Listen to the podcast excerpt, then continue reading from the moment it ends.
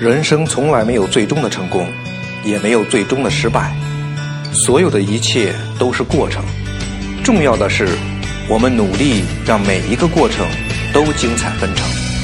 大家好，我是郭白帆，每个周三在这里分享我创业正在经历的点点滴滴。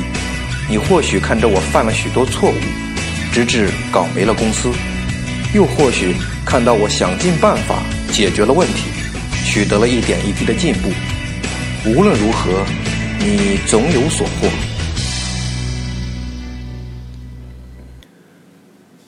你好，我未曾谋面的朋友，我是你的朋友郭白帆。六月十八号店铺上线到今天呢，整整是十天。虽然在这里是分享我创业的过程，但其实也是我对自己人生的一种记录。所以呢，我也不想只说好的，不说坏的。只说得意的部分呢，隐藏失意的部分。那么开端的这十天状况如何呢？三个字可以概括了，有点惨。这么说呢，我没有故意的夸张，因为十天里面呢，都是我通过朋友圈的分享，或者是朋友们的帮忙推荐，才在朋友的圈子里有了一些销量。在这里呢，我再次感谢在店铺上线特别需要基础销量的时候给我的支持，还感谢其中的两位听友。啊，也下了单。我知道你们也许并不是急于买内衣，是出于一份热情和支持。啊，在这呢，再次说声谢谢。但除了这些啊，零个陌生买家都没有，甚至旺旺的询问都没有。但店铺这十天的状况啊，不但没有打击到我，反而激起了我的斗志，我的求知欲。作为创业者，人力、物力、财力，甚至智力。都可以从外面获得帮助，唯有毅力和那一股舍我其谁的自信，还有那份不服输的劲头，是别人给不了的，只能从我们自己的内心去生出来。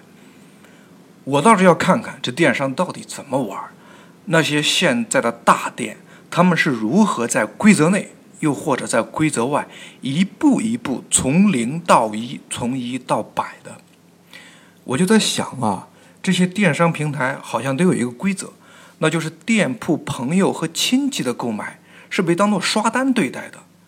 我前面也说过，如果东西只在朋友圈子里卖，那不能算作一个生意。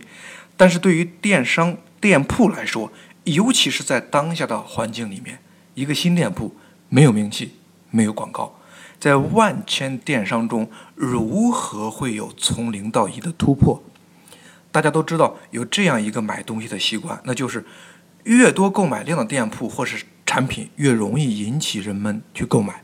如果你是一个零购买记录的产品，那基本上很难有第一个陌生的买买家做第一个消费者。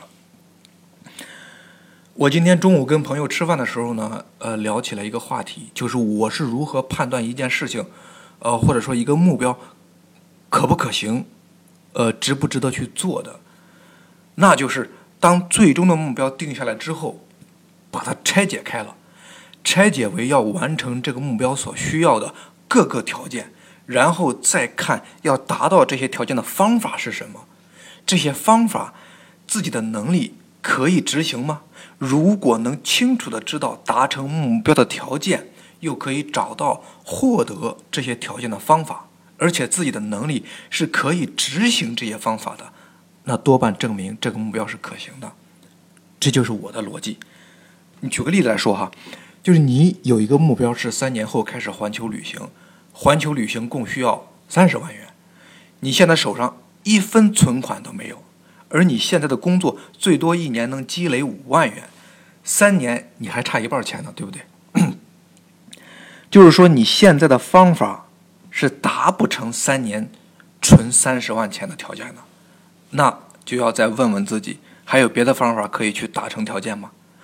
或者说换一份一年可以存十万元的更高薪水的工作可行吗？或者去多做两份兼职可行吗？又或者能从银行或其他渠道借够三十万吗？如果面对目标，面对实现目标所需要的条件，我们一层一层的来看我们的能力和去获得这些条件的可行性，我觉得我不需要去问别人，我自己就能得出这个目标我要不要去追求的这个结果来。如果一层一层都可以找到相应的答案，那这个目标多半是可行的。那你可能问，为什么这么推演还只能证明多半是可行的？因为总有一些啊，不是我们的推演所能预测和能力所能控制的东西。但是我们永远别想在百分之百的把握下才开始去做一件事情，因为也许有这个百分之百把握的事情。但那一定不是什么有趣的事情，更不是什么了不起的事情。呃，为了不占用你太多的时间呢，今天我分成了两段音频来聊。如果你还有时间呢，咱们下个音频继续聊一聊我创业开端的这些跌跌撞撞的事情。